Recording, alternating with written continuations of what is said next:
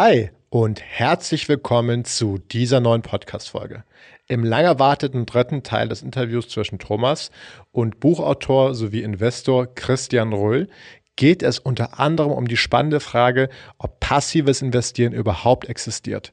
Christian fragt auch, wieso er über 100 Aktien in seinem Depot hat und er teilt seine Meinung zu Gerd Kommer. Viel Spaß bei diesem Podcast.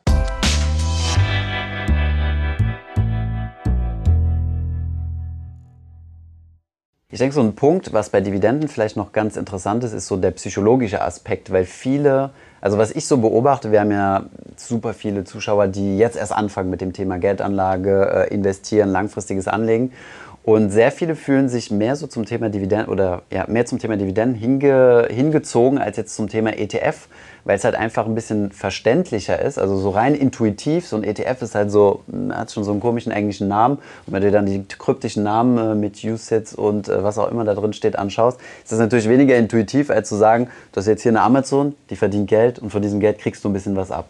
Was, wie, wie, siehst du so das Thema? Absolut, absolut. Das ist ein ganz, ganz wesentliches Argument. Ja? Und mhm. äh, da gibt es dann Leute, die sagen, naja, also das ist alles nicht rational und nicht wissenschaftlich und sonst was. Am Ende kann man eine Strategie nur durchhalten, wenn man sich damit wohlfühlt. Und es ist ja auch wichtig, sich gerade in Extremsituationen damit wohlzufühlen. Wenn Wie jetzt in so einem corona -Crash. Genau, wenn es dann diese Bindung an ein Investment erhöht, dass man sagt, hey, ich sehe, was das für Unternehmen sind und ich sehe die ja, ich kriege ja weiterhin Pakete von Amazon, ich nutze ja weiterhin Microsoft, sogar jetzt äh, besonders mit Microsoft Teams in, in äh, Corona-Zeiten ich, ich, sehe, dass bei, äh, bei Apple weiter etwas angeboten wird und äh, ich, ich, kann allgemein sehen, okay, da ist immer was. Ich kriege auch von meinem Unternehmen manchmal dann ein Großgeschick, nämlich in Form einer Dividende. Ähm, dann hilft das sehr, sehr vielen Anlegern, eine Strategie durchzuhalten. Also ich habe das selbst erfahren. Ich habe ja den Erlös meines Unternehmens äh, im Jahr 2007, dann 2008 äh, sukzessive in Aktien investiert. Und das war ja 2008 während der Finanzkrise äh, nicht nur so ein kurzes V, wie wir das jetzt gesehen haben, sondern es ging ja einfach erstmal Monat für Monat für Monat runter. Ein langes Plateau. Ja, und im, Grund, im Grunde hattest du, ja, also gerade im Jahr 2000, 2009 ging es dann schnell wieder nach oben, aber 2008 hattest du die Situation, also das, was du im Monat davor angelegt hattest, war, war dann gleich wieder 10% weniger wert, ja. Und in so einer Situation ist es natürlich hilfreich, ähm, wenn du nach wie vor siehst, hey, die Unternehmen, die leben noch, ja. Und es mag zwar sein, dass die Presse gerade schreibt, äh, alles bricht zusammen, aber du kriegst gerade noch wieder einen Gruß von äh, Colgate Palmolive aufs Konto und man geht davon aus, dass äh, auch wenn die Welt halbwegs zusammenbricht, äh, wir werden uns weiter in die Zähne putzen. Und wenn wir das nicht mehr tun, naja, dann, ist eh egal, dann, was mit dann, Portfolio dann ist eh egal, was mit dem Portfolio ist. Genau. Ähm, das hilft natürlich. Ja. Also ich habe das mal genannt, äh, Großwetterlage, monetärer Nieselregen. Ähm, das, ist, äh, das ist natürlich ganz angenehm. Das ist der Vorteil dann eines äh, Portfolios, was äh, vielleicht gestreut ist über Einzelwerte. In Einzelwerte zu investieren heißt ja nicht, dass man jetzt Harakiri betreibt und das gesamte Geld in fünf Aktien steckt, sondern man kann ja entsprechend streuen. Man braucht halt nur eine entsprechende Strategie und entsprechende Vorgaben, äh, nach denen man dieses Portfolio managt, weil sonst versumpft es am Ende und man muss halt Fälle vermeiden, äh, wie eine Royal Dutch, wie eine äh, General äh, Electric, wie eine Deutsche Bank, mhm. äh, die vielleicht mal ganz tolle Unternehmen waren, aber die auf dem absteigenden Ast sehen. Und sowas werden wir halt auch weiter. Ich hatte damals 2012 zu Studienbeginn eine Deutsche Bank-Aktie gekauft, weil ich in Frankfurt studiert habe und unbedingt auf die Hauptversammlung wollte die hat sich, glaube ich, nie erholt seitdem. Also schon sehr beeindruckend. Gut, über die Hauptversammlung der Deutschen Bank haben natürlich einen gewissen Unterhaltungswert. Genau. Äh, und insofern hast du deine Rendite darüber bekommen. Das stimmt, ja. Und es gab auch irgendeine Kleinigkeit zu essen. Okay, interessant. Ähm, wie, weit, wie breit bist du denn gestreut? Also du hast gesagt, auch mit Einzelaktien kann man breit streuen. Wie, wie viele Einzelaktien also ich in Portfolio? Im, im äh, Portfolio ungefähr 100 äh, Core-Positionen. Okay. Ja. Das sagen mir Leute, und das ist über viel. Ja. Und dann sagen mir, dann, das sagen mir dann Leute, die ein ETF haben mit, mit, mit Investable Markets Universe äh, mit 2000 2600. Das ist aber der ETF ist eine ISIN-Nummer. Du hast ja dann 100 und da musstest du deine Recherche betreiben. Ach, da musste ich, ja, gut, das ist halt, ja, wenn man, wenn man halt, wenn ich also hingegangen wäre und ich hätte bei diesen 100 Unternehmen immer gesagt, ich will jetzt, ich will jetzt das und ich analysiere die jetzt durch. Wie gesagt, ich bin jetzt nicht dieser Aktienanalyst, sondern äh, ähm, für mich ist wichtig, etabliertes Geschäftsmodell. Ich, ich, gehe jetzt auch nicht in Small Caps oder sowas rein, sondern also Ben Also Hello Fresh und so, das sind ja noch keine Ja, eine, eine Hello Fresh, das ist halt, das ist halt etwas, was für mich kein Core-Portfolio ist. Das ist, das ist Venture-Portfolio, das läuft, das läuft halt nebenher. Ja, das finde ich jetzt einfach interessant. Bei einer Johnson Johnson, da muss ich mal ganz offen sagen, äh, diese Aktie ist das eine, einer der, glaube ich, drei Konzerne, die äh, global noch ein AAA-Rating haben. Das ist ein Unternehmen aus dem Global Titans Index. Ich weiß nicht, wie viele Analysten sich das professionell angucken. Die machen nichts anderes, als den ganzen Tag dieses Unternehmen zu verfolgen in Relation zum Wettbewerb. Soll ich jetzt als Christian Beröhl sagen, ich muss jetzt nochmal Johnson Johnson analysieren. Nein. Also ich kann doch bei Johnson Johnson und bei vielen anderen Unternehmen nur eins machen. Ich kann sagen, okay, was sind die wesentlichen Kennzahlen, die mich interessieren? Bei Johnson Johnson gehen wir ganz klar auf Dividende, klar auf Cashflow bzw. Gewinn, äh, ähm, Historie, Wachstum. Äh, Dividendenrendite, ist das für mich relevant? Ja oder nein? So, wenn es drin ist, habe ich die Aktie im Portfolio und zwar so lange, wie Johnson Johnson in der Lage ist, die Dividenden zu steigern. Und schaust du dir diese Brokers äh, oder diese Analystenreports, schaust du dir die an? Nein. Oder du sagst, das sind Hunderte, die darüber nein, schreiben? Nein, nein, die schaue ich, die schaue ich, die schaue ich mir nicht an, weil das ist, das ist eine Kakophonie von Meinungen. Äh, was, was soll mir das bringen? Ja. In der Regel sind die aber alle so ein bisschen, also so wie ich das aus dem Bankensegment kenne, dass die alle irgendwie sich so ein bisschen alleinen, also der eine schreibt so ein bisschen beim anderen ab. Ja, das ist, das ist äh, genau, weswegen soll ich das machen? Also da ist, ist, mir meine Zeit ehrlich gesagt zu schade. Für mich ist es ist auch, ist auch nur relevant, äh, ich möchte im Portfolio Gesundheitsassets haben. Ich bin nicht in der Lage, äh, von meinem Verständnis her äh, zu beurteilen, welche Gesundheitsfirmen jetzt besonders gut aufgestellt sind. Ich könnte jetzt nicht sagen, warum zum Beispiel eine Striker besonders gut sein soll, eine Medtronic eher weniger. Ich kann sagen, also bei einer Striker sehe ich bestimmte betriebswirtschaftliche Kennzahlen. Ich kann in fünf Minuten erkennen, äh, ähm, die, sind, äh, die sind großartig und die sprechen dafür, dass, dieses, äh, dass sie auch ein resilientes Geschäftsmodell haben in Kombination mit einem entsprechenden Wachstum. Bei einer Medtronic sehe ich äh, äh, eine, eine, eine Marktposition, äh, in, in, Verbindung mit einem Malus, nämlich einer irischen Dividende. Ähm, das ist überhaupt nicht vergnügungssteuerpflichtig. Ja? Aber ich kann auch einfach sagen, hey, wenn ich ein Basisinvestment im Gesundheitssektor haben will, Johnson Johnson, Medizintechnik, Pharma, Consumer Health, plus noch so, so Zeugs wie Penatencreme. Ja. Das ist doch großartig. Hab ich, hab ich, Aus den ich, Krankenhäusern. Habe ich alles abgedeckt. Genau. Krankenhäuser, ne, da bin ich natürlich in Deutschland. Ein, Deutschlands einziger Dividendenaristokrat, Fresenius. Eine Aktie, die lange Zeit ein Wachstumshighflyer war, äh, auch entsprechend bewertet wurde, bis man dann mal gesehen hat, naja, also Wachstum hat natürlich auch äh, eine Kehrseite. Äh, insbesondere dann, wenn es Wachstum durch Übernahmen ist. Es kostet Geld, sprich hohe Schulden, hoher Goodwill, keine gute Kombination. Dazu eine Transaktion, wo man nur mit dem blauen Auge rausgekommen ist, Acorn. Folglich hat man einfach mal was von der Bewertung runtergenommen, die sich mehr oder weniger halbiert hat, ähm, weshalb man jetzt da also äh, günstiger einsteigen kann als noch vor drei Jahren. Okay.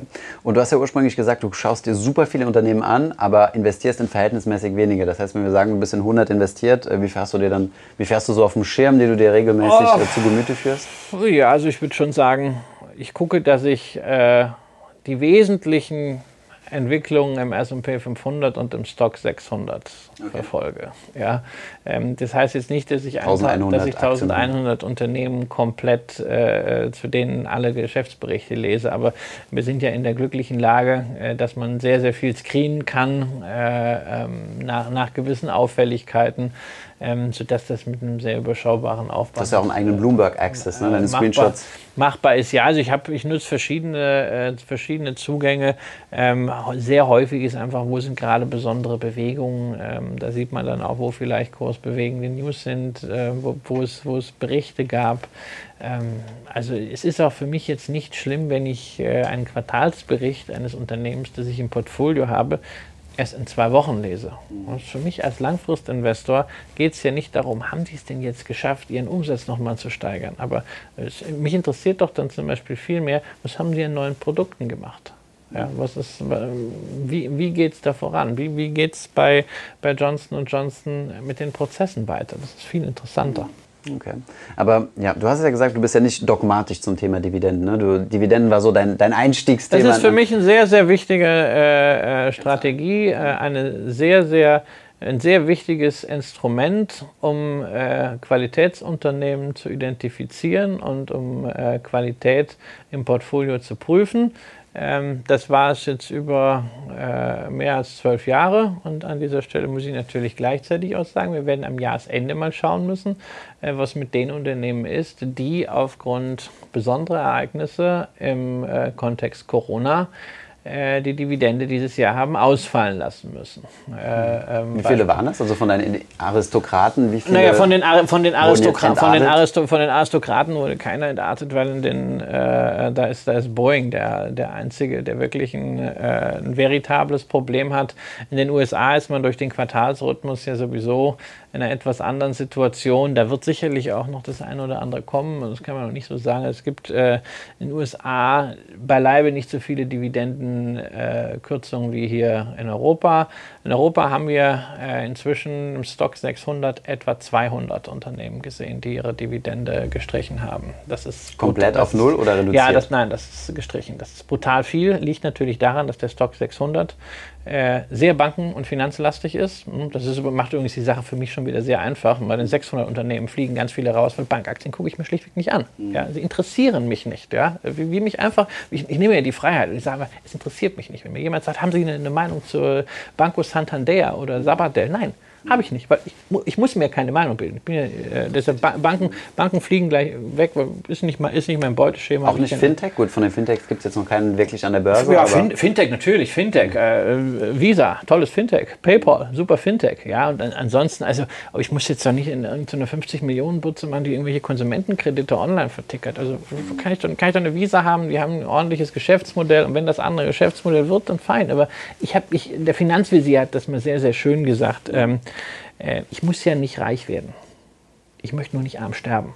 Ja, ja okay. und so. Also deshalb, ich versuche vor allem erstmal. Aber reich geworden bist du ja schon. Nur, ja, genau. So, nur nicht durch die Börse, sondern durch. Äh, genau, durch, unternehmerische Unternehmen, durch unternehmerisches äh, äh, Arbeiten. Ob man durch die Börse reich werden kann, das weiß ich nicht. Äh, ich, ich, kenne zu wenige Leute, um da eine sinnvolle Aussage treffen zu können. Ja, ähm, es, es, mag den einen. Kennst du Leute, die rein durch die Börse reich geworden sind, durch ein normales Angestelltengehalt und dann durch erfolgreiches? Nein. Okay. Nein, ich kenne viele, die es versucht haben. Okay. ja, jetzt gibt es ja wahrscheinlich wieder ganz, ich habe es aber geschafft und ich habe es kommen, kommen wahrscheinlich ja, Kommentare drunter, ja, ist, ist, ist, klar. Gönne ich auch jedem, finde ich toll. Ja, äh, habe ich Respekt vor. Aber ich kenne ich kenn diese Menschen. Frage ist ja immer, was ist reich? Ich kenne diese Menschen halt nicht. Ja, das ist ja immer, ja, reich definiert ja am besten jeder für sich selber. Mhm. Ja, äh, genauso wie finanziell frei, finanziell unabhängig und so. Das ist ja eine, ist ja eine eigene Definition. Wie würdest du es definieren? Ich, ich, ich, empfinde, ich empfinde mich sowohl als äh, frei, unabhängig und, äh, und reich, äh, ähm, weil das äh, schließt ein, dass ich äh, gewisse monetäre Möglichkeiten habe, äh, aber zu Reichtum oder zu, die, zu der Freiheit und Unabhängigkeit zählt natürlich auch, dass ich ein Lebensumfeld habe, mhm. was, was sehr schön ist, dass ich eine, eine Frau habe, die ich sehr liebe, dass ich einen Sohn habe, dass unser Sohn gesund ist, dass ich noch die Gnade habe, dass meine Mutter noch lebt, dass ich sie jetzt hoffentlich wieder regelmäßig sehen kann, dass ich auch das Glück habe, äh, mir Zeit nehmen zu können äh, für meine Familie, äh, das spielt alles da rein. Und also zu sagen. So Reichtum außerhalb des Monetären. Ja, natürlich, aber das Monetäre ist natürlich eine, äh, für manches eine Grundvoraussetzung. Mhm. Das, das, sollte, ja, also das ist wie bei äh, Reich Ranitzky, der, dem das ja zugeschrieben wird. Der sagt, das Geld macht mich glücklich, aber wenn ich traurig bin, äh, weine ich lieber im Taxi als in der U-Bahn. Äh, da ist was dran. Ja? Äh, nur also zurück, zurückzukommen, äh, es geht darum ja nicht, nicht arm zu sterben. Ja? und dann muss man nicht auch bei jedem Ding dabei sein. Da kann man, ich freue mich dann darüber. Und wenn ich das cool finde, dann ist das so eine Venture-Position, aber das ist doch keine, keine Core-Position. Da bin ich eher der Meinung, also da wird eine Microsoft, eine Johnson Johnson, eine Nestlé, das mag zwar alles ein bisschen langweilig äh, sein, aber diese Unternehmen sind eben krisenfester und Resilienz ist mir da eben viel wichtiger als jetzt das letzte Quäntchen Performance rauszukitzeln. Du setzt dich ja also für, für die Interessen von, äh, von privaten und institutionellen Anlegern ein, hast du eingangs schon gesagt. Ähm, wie siehst du denn das Thema Aktionärsquote oder Aktionärskultur grundsätzlich in Deutschland? Ähm, zu gering, natürlich. Ja. ja da gibt es ganz viele Gründe dafür. Einer der Gründe ist natürlich. Ähm, Vielleicht auch, was man dagegen tun könnte oder dafür tun könnte. Es wäre schon mal wichtig, dass der Staat es Positive sieht und nicht äh, ähm, Geldanlage, insbesondere eigenverantwortliche Geldanlage, bestraft, entweder regulatorisch oder steuerlich. Weil das ist natürlich schon der Fall. Ähm, man sieht es am liebsten, wenn der Bürger in Anlageformen geht, die irgendwie komplett durchreguliert sind. Versicherungen, Riester-Rente, also etwas, wo der Staat das Korsett so eng vorgegeben hat, dass eigentlich am Ende kaum noch was zu entscheiden bleibt. Ähm, da ist die Regierung meiner Ansicht nach eine ziemlich unheilige Allianz eingegangen mit der Versicherungslobby. Äh, das muss man ganz offen sagen. Die Versicherungslobby, ein bisschen auch die Fondslobby, aber vor allem sind es die Versicherer, äh, die profitieren halt immens davon, dass äh, Geldanlage in Deutschland immer dann toleriert wird vom Staat und auch ähm, positiv äh, gesehen wird, steuerlich subventioniert wird, wenn sie irgendwie formalistisch in einen Versicherungsmantel oder so gepackt ist. Äh, dass man dort ähm, auch dem Bürger klar macht, hey, es ist gut, wenn du Eigenverantwortung zeigst, es ist toll, wenn du Eigeninitiative ergreifst. Ähm, das, wäre schon, äh, das wäre schon wichtig. Ja. Ähm, ich habe ja mal die, die Hoffnung gehabt, dass äh, vielleicht Friedrich Merz äh, da ein bisschen äh, für einen Wandel sorgen könnte, wenn er in der Politik wieder stärker auftritt. Aber ich glaube, das Thema ist durch. Ja, das Thema ist durch, nachdem er sich äh, so pomadig angestellt hat äh, und äh, jeder dieser Vorstöße. Und sich auch in Corona-Zeiten null profiliert hat. Ja, aber ich fand, ich fand das schon vorher eigentlich immer kontraproduktiv, weil wenn immer wenn etwas von Friedrich Merz kam, hat man immer gedacht, okay, da spricht jetzt BlackRock, ja, weil er es ja nicht verstanden hat, einfach zu sagen, okay, ich will jetzt in die Politik und ich äh, lasse jetzt die Ämter ruhen. Das hat er viel zu spät gemacht und damit hat er sich diskreditiert. Es es war leider schade. Ähm, ich würde mir natürlich wünschen, dass der Staat mehr Eigenverantwortung äh, an die Bürger delegiert. Äh, in den USA gibt es zum Beispiel diese IRA-Accounts, ähm, steuerbegünstigte äh, Konten, auf denen du letztendlich machen kannst, was du willst, äh, solange du kein äh, Geld abziehst vor dem Ruhestand und äh, solange du nicht gewisse Grenzen überschreitest. Also äh, in, in Frankreich gibt es auch so einen so ein, so ein, äh, Account. Sogar, so. Ja, es gibt, es gibt tolle Modelle. Äh, das würde ich mir wünschen, dass, äh, dass wir da hinkommen und äh, zumindest also dieser äh, Schwung nach oben, den wir jetzt nach der Corona-Krise gesehen haben, ist natürlich für die Argumentation auch wieder positiv, äh, weil man muss natürlich schon sagen, es kam viel Häme ähm, so im März nach dem Motto, haha, das soll jetzt also unsere künftige Thema Rente sein. Ja, ja, genau. Und äh, ja, und natürlich auch von linker Seite immer diese Argumente, ja, das, das fällt ja und der DAX äh, hat ganz viele Einbrüche gehabt, dass es nicht um den DAX geht, dass diese Einbrüche am Ende aufgeholt wurden. Das ist dann, das ist dann alles egal, da wird mit viel Halbwissen gearbeitet. Das ist natürlich, äh, wo ich versuche, ein bisschen äh, gegen zu argumentieren, auch äh, mit Veranstaltungen, mit sozialen Medien. Ihr macht das ja auch. Äh, wir versuchen das bei der DSW, wir versuchen das an der FOM-Hochschule äh, mit Veranstaltungen. Ähm, aber es ist eine sehr, sehr mühsame Geschichte. Ja. Aber wenn jetzt das Ziel ist, einfach äh, nicht arm zu sterben, wie du ja eingangs gesagt hast, ist es dann nicht auch okay, äh, wenn die Leute dann einfach aufs Tagesgeldkonto sparen oder ihre Lebensversicherung haben und einfach nur eine hohe Sparquote haben und sagen, ich mache jetzt zwar keine Rendite, aber ich will einfach nur nicht arm sterben.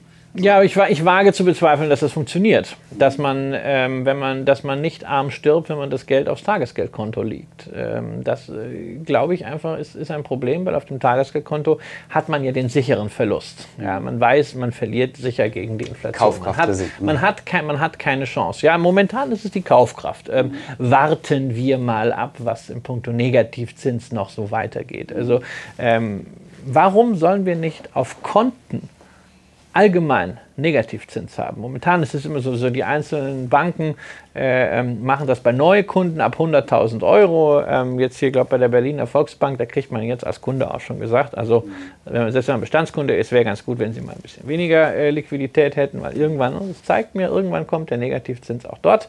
Ähm, und bei minus 1% ist ja auch nicht Ende. Warum sollen wir nicht flächendeckend Negativzinsen von 3 oder 4% haben?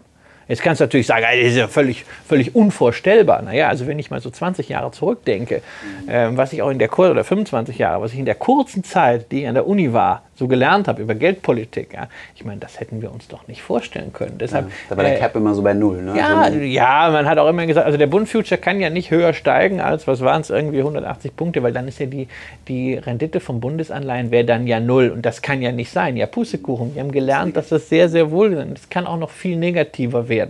Äh, muss es wahrscheinlich auch, weil wie sollen sonst die Staaten diese Schulden äh, in irgendeiner Form refinanzieren. Und das Ganze dann gekoppelt mit einer Inflation. Also ich weiß nicht, ob Tagesgeld da so sinnvoll ist. Äh, deswegen bin ich schon der Meinung, äh, dass sich Leute ums Investieren kümmern sollten, weil Sachwerte, unternehmerische Sachwerte, das sind nun mal Aktien, sind eine der wenigen Möglichkeiten, wie man mit überschaubarem Aufwand und auch mit kleinem Geld schon da etwas gegen machen kann. Es ist halt auch nicht jeder in der Lage, sich eine Immobilie zu kaufen oder äh, es will nicht jeder physisches Gold haben.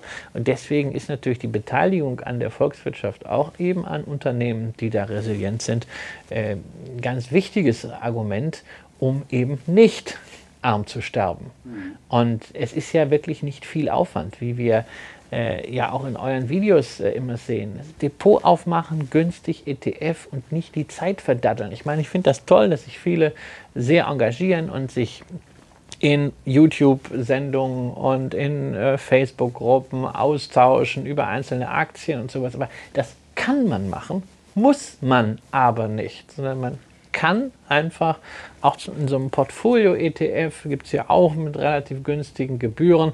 Man kann für 0,30, 0,40, maximal 0,50 eine komplette Vermögensverwaltung in dem ETF haben. Man kann sich das für 0,20 selbst zusammenstricken mit einem Arbeitsaufwand von einer Stunde pro Jahr. Was auch schon re sehr revolutionär ist. Ne? Ja. Also ich meine, als du angefangen hast an der Börse in den 2000er Jahren, war sowas ja noch nicht so einfach möglich, ne? dass du mit einem ETF 1300 Aktien ablegen kannst. Naja, das ist, äh, es gab damals, es gab damals keine ETFs, aber es gab damals Zertifikate und ähm, okay. ja, naja, es ist lach so. Also ich meine, äh, es gab damals, es gab seit Anfang der 90er Jahre die Möglichkeit mit Zertifikaten den DAX zu handeln und zwar den DAX in einer Form, wie du ihn heute gar nicht mehr kriegst, äh, nämlich den DAX inklusive reinvestierter Brutto Bruttodividenden. Da hast du ja auch beim, äh, äh, beim ETF eben nicht, sondern du musst auf die Dividendenanteile Steuern zahlen oder du hast die Vorabpauschale.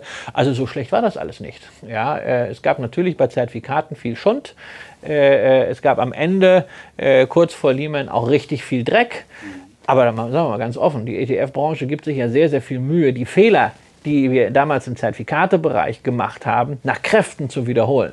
Das, das, das, ganze Ding immer weiter aufzuladen, immer komplexer zu werden, äh, Kostenfaktoren äh, zu vertuschen äh, und natürlich immer, immer mehr storygetriebene Produkte zu bringen. Was weiß ich, E-Gaming hier und äh, äh, Cloud Computing da, äh, wo du am Ende sagst, also wenn das interessante Nischen sind, dann braucht man da so viel Know-how, dann kann man besser einen richtig fokussierten äh, aktiv gemanagten Fonds haben von einem mutigen Manager, dann brauche ich aber keinen ETF, weil beim aktiv gemanagten Fonds, der dann wirklich frei ist, zahle ich dann mein, meinetwegen 1,2, nachdem ich mir einen Kickback geholt habe. Ähm, da brauche ich nicht 0,9 in einen starren ETF zu machen, wo dann irgendwie draufsteht äh, äh, Gaming und da ist dann am, sind dann am Ende ja die üblichen Verdächtigen drin und dann natürlich eine Tencent, weil sie auch Gaming haben oder ich habe einen Blockchain-ETF und da ist eine IBM drin. Ja, ist natürlich ein wichtiger Blockchain-Wert, aber ist halt nicht handelbar und da muss ich sagen, nein, das braucht man nicht. Und wenn ich mir das alles so anschaue, sehe ich, oder gibt man sich viel, viel Mühe, auch bei der Handelbarkeit, haben wir gesehen, also was High Yield und so angeht, ähm, da gibt man sich viel Mühe, die Zertifikate äh, Fehler zu wiederholen. Weil ein Problem bei Zertifikaten war auch, dass sie damals eine Liquiditätsillusion gegeben haben. Wir hatten zum Beispiel eine ganze Reihe auch von Hedgefonds-Zertifikaten. Hedgefonds sind per se illiquide. Ähm, folglich, nur weil ich eine Hülle drüber mache, die liquide quotiert wird, gar nicht gehandelt, sondern quotiert durch Market Maker, muss ich ja auch nicht sagen, ja, pff, ist, ja, ist ja deswegen der Hedgefonds nicht plötzlich liquide. Und die Liquiditätsillusion haben wir ja bei High Yield Bonds äh, jetzt auch gesehen. Wer damals verkaufen musste im März äh, bei so einem Fonds, hatte echt äh, nicht viel Freude, sondern hat Wie, wie läuft das dann ab? Also du kannst es dann einfach, du kannst deine Anteile nicht verkaufen einfach. Doch, du kannst sie verkaufen. Du kriegst natürlich hast du äh, einen, einen Preis bekommen, aber der Preis liegt halt deutlich unter dem Wert, unter dem inneren der, Wert, durch den, ne? der durch den Index vorgegeben war. Ja, weil du da keine Liquidität hattest. Und das sind alle, also da ist für mich so ein bisschen äh, it's all coming back. Okay. So zusammenfassend, was würdest du so der ETF-Branche vorwerfen, was so die, was so die Probleme sind ah. oder wo man als Anleger vielleicht darauf achten sollte, dass man da nicht irgendwie so ein alte Fehler wiederholt? Keep it simple, stupid. Ja, die meisten Innovationen oder die meisten Produkte, die von der Finanzindustrie als Innovation angepriesen werden, sind keine Innovationen, sondern sind einfach Tricksereien, um wieder was zu erzählen, um eine neue Story zu haben und um ein bisschen mehr Gebühren abzuholen. Weil ist natürlich auch nicht besonders äh, spannend. Ja, ich meine, guck dir das aus der Sicht von BlackRock an. Ähm, die kommen ursprünglich mal aus dem aktiven Fondsgeschäft. Ja, im aktiven Fondsgeschäft hast du 1,2, äh, 1,5, 1,8 Prozent gehabt. Gut, du hast ein bisschen was abgegeben an den, an den Vertrieb Betrieb, aber trotzdem, du hast, hast Marge drauf gehabt, ja. Jetzt musst hier, äh, siehst du plötzlich, dass die aktiven Fonds, die um die Ohren gehauen werden, gerade die volumenstarken, äh, weil die Leute lieber ETFs kaufen, äh, mit 10 oder 20 Basispunkten. Das ist eine miese Situation. So, da hast du zwei Möglichkeiten. Eine Möglichkeit, das, da ist BlackRock großartig, immer weiter deine Plattform äh, zu verbessern, sodass du einfach diese Skaleneffekte nutzen Günstiger kannst. Ja, du quasi. kannst immer günstiger produzieren, machen aber dummerweise auch andere. Und der Wettbewerb ist brutal, man zerschießt sich die Margen. Das andere ist, du musst halt immer wieder Produkte daneben hängen, die dir genauso wenig Aufwand machen, ähm, wo du aber ein Argument hast, dass du sie eben nicht im, im Wettbewerb hast, sondern du kannst sie mit 0,50 oder 0,60 anbieten. Ähm, ist, äh, da, da sollte man als Anleger vorsichtig sein. Ich will nicht sagen, dass jetzt alle Themenprodukte, alle Strategieprodukte Mist sind, aber man kann auch diese Produkte einfach mal zwei, drei Jahre erstmal laufen lassen, mal gucken, wie bewährt sich denn so eine Strategie in freier Wildbahn. Ähnlich wie bei den, wie den, bei den Faktoren, wo man ja auch zum Beispiel gesehen hat, Low Volatility, das hat sich durchaus bewährt, ja, ähm, nicht nur in der akademischen Welt, sondern äh, auch tatsächlich am Markt kann man machen, aber man muss nicht überall sofort dabei sein und vor allem nicht zu jedem Preis. Hm, okay. Jetzt wollte ich abschließen mit dir. Du hast ja eingangs gesagt, äh, dass du dich als ähm, passiver Investor verstehst. Ne? Ähm, und auch im Vorgespräch haben wir mal darüber gesprochen, dass du ähm, häufig mal auf dem Podium warst mit Gerd Kommer und dass man äh, dir dann häufig oder dich häufig darauf anspricht, ah, Gerd Kommer hat irgendwas gegen Dividenden gesagt und so, jetzt musst du reagieren.